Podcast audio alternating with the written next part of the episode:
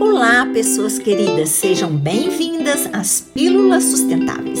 Eu sou Laura Macedo e no episódio anterior falei sobre a dimensão social da sustentabilidade e trouxe que a comunicação não violenta, sistematizada pelo psicólogo norte-americano Meshon Rosberg, busca reduzir os conflitos urbanos por meio de uma comunicação autêntica e empática.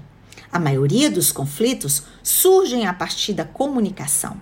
Meshon nos traz quatro passos para uma comunicação não violenta. Primeiro, observação, baseada em fatos e não julgamento.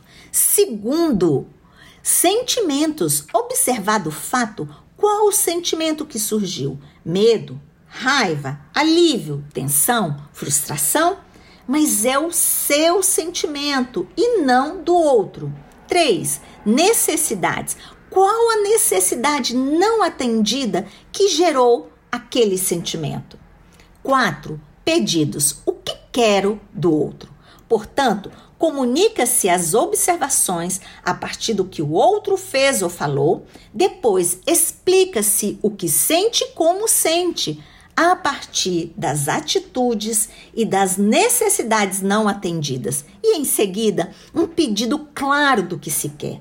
Resgatando o exemplo do outro episódio, que não foi utilizada a comunicação não violenta. Lembram que houve um conflito entre a esposa e o marido que não lavou a louça enquanto a esposa visitava a mãe doente? A esposa nem perguntou o motivo e ambos descarregaram suas dores, suas raivas, seus incômodos. Bem, o motivo foi que o marido se distraiu assistindo futebol. Esses são os fatos. Pedido para lavar louça louça não lavada porque ficou assistindo futebol. Qualquer outra coisa é uma interpretação. Agora vamos ao mesmo exemplo, usando os quatro passos para uma comunicação não violenta. A esposa pergunta: Os pratos estão sujos. O que aconteceu? E o marido diz: Fiquei assistindo futebol, pois esse é o meu time e me empolguei e esqueci. Sinto muito. A mulher diz: Bem, os pratos continuam sujos e me sinto sem energia para lavar.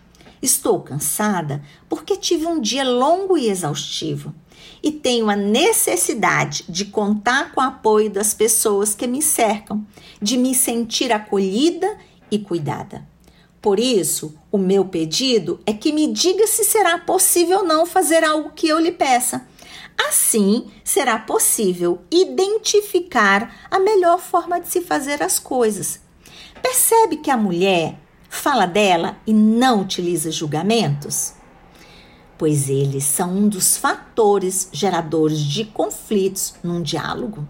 A comunicação não violenta propõe uma forma de nos expressar olhando para o que se sente, e isso demanda coragem e honestidade pois nem sempre nos conhecemos bem e acreditamos que conhecemos o outro, por isso julgamos. E aí, vamos utilizar a comunicação não violenta no nosso dia a dia? O meu coração abraça o seu.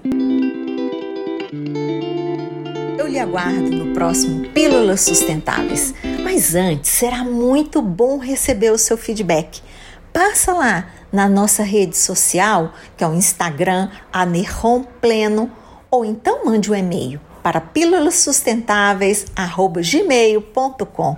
Um beijinho no meu lindo seu coração. Tchau.